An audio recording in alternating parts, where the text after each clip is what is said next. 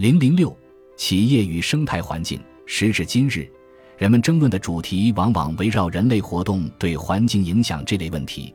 相关见解可以分为两个极端，其中一边代表了环保主义者或善待环境人群的意见，他们所支持的观点是：我们现今所面对的环境问题不但非常严峻，而且亟待解决。当今的人口与经济增长率不具可持续性。另一边的观点认为，环保主义者是在毫无根据地夸大其词，经济与人口不但可以持续增长，而且有益社会。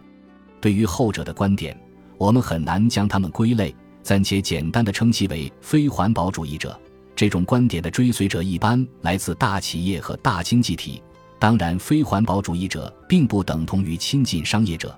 很多企业家自认为是环保主义者，而许多不是来自大企业的人士也对环保主义者的观点存有疑虑。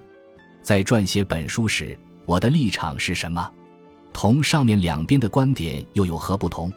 一方面，我七岁开始观察鸟类，我的职业是生物学家。在过去四十年里，我一直在研究新几内亚热带雨林的鸟类。我喜欢鸟类，喜欢观察它们，也喜欢在雨林。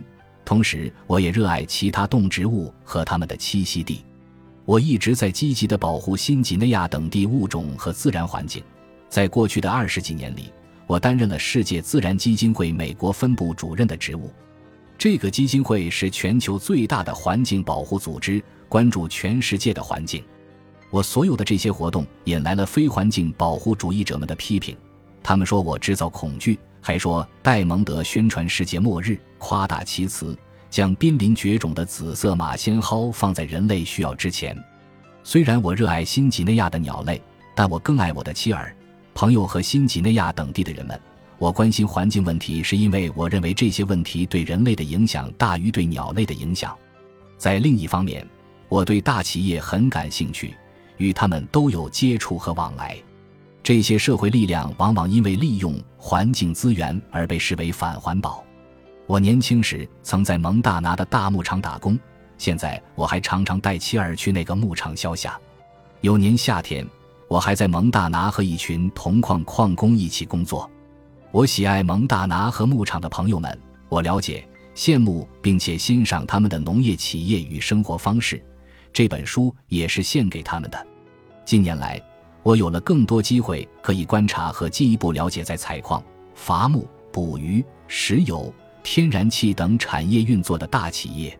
过去七年来，我一直在关注巴布亚新几内亚最大的石油和天然气生产项目对当地环境所造成的影响。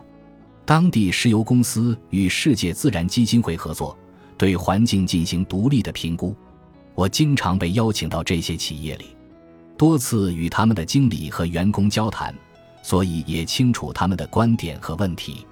与大企业的这层关系时，我能够近距离地了解他们造成的环境破坏，也清楚地看到大企业从自身的利益出发，采取了甚至比国家公园更为严厉且更有效的环境保护措施。我对不同公司采用不同环境保护措施的原因很感兴趣。想知道到底是什么动机促使他们采取不同的做法？我与这些大石油公司的联系又招来一些环保主义者的谴责。他们说戴蒙德已经把自己卖给大企业了，他与大企业同床共枕，或是他已沦为石油公司的娼妓。事实上，我从没有被大企业收买，尽管作为他们的座上宾，我对自己亲眼所见的一直实话实说。当我在一些地方看到石油和伐木公司破坏环境时，我会直言不讳；如果看到这些公司小心翼翼地保护环境，我也会如实报道。我的观点是，环保主义者如果不愿意同能够影响现代世界的大企业接触，他们就无法解决今日世界的环境问题。因此，撰写本书时，我采用了中间派的观点，同时考虑了环境问题和商业现实。本集播放完毕，感谢您的收听，喜欢请订阅加关注，主页有更多精彩内容。